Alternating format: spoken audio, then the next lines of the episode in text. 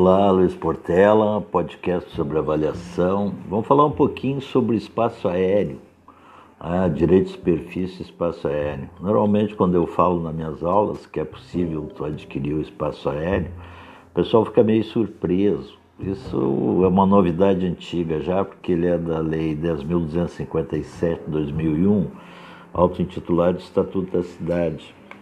O, espaço aéreo consiste, na verdade, é, no gabarito de altura ou a possibilidade que pode ser edificado num terreno.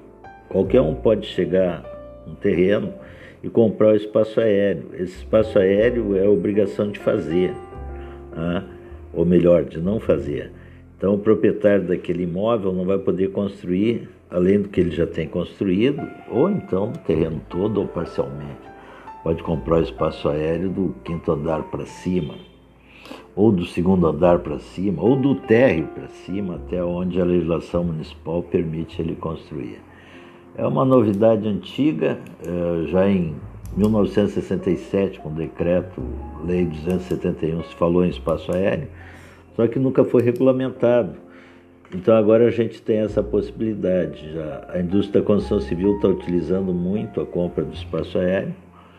O seu valor é pela possibilidade de edificar, o quanto pode ser edificado, você pode usar até como parâmetro a permuta de terreno por área construída, né, para que você determine um valor.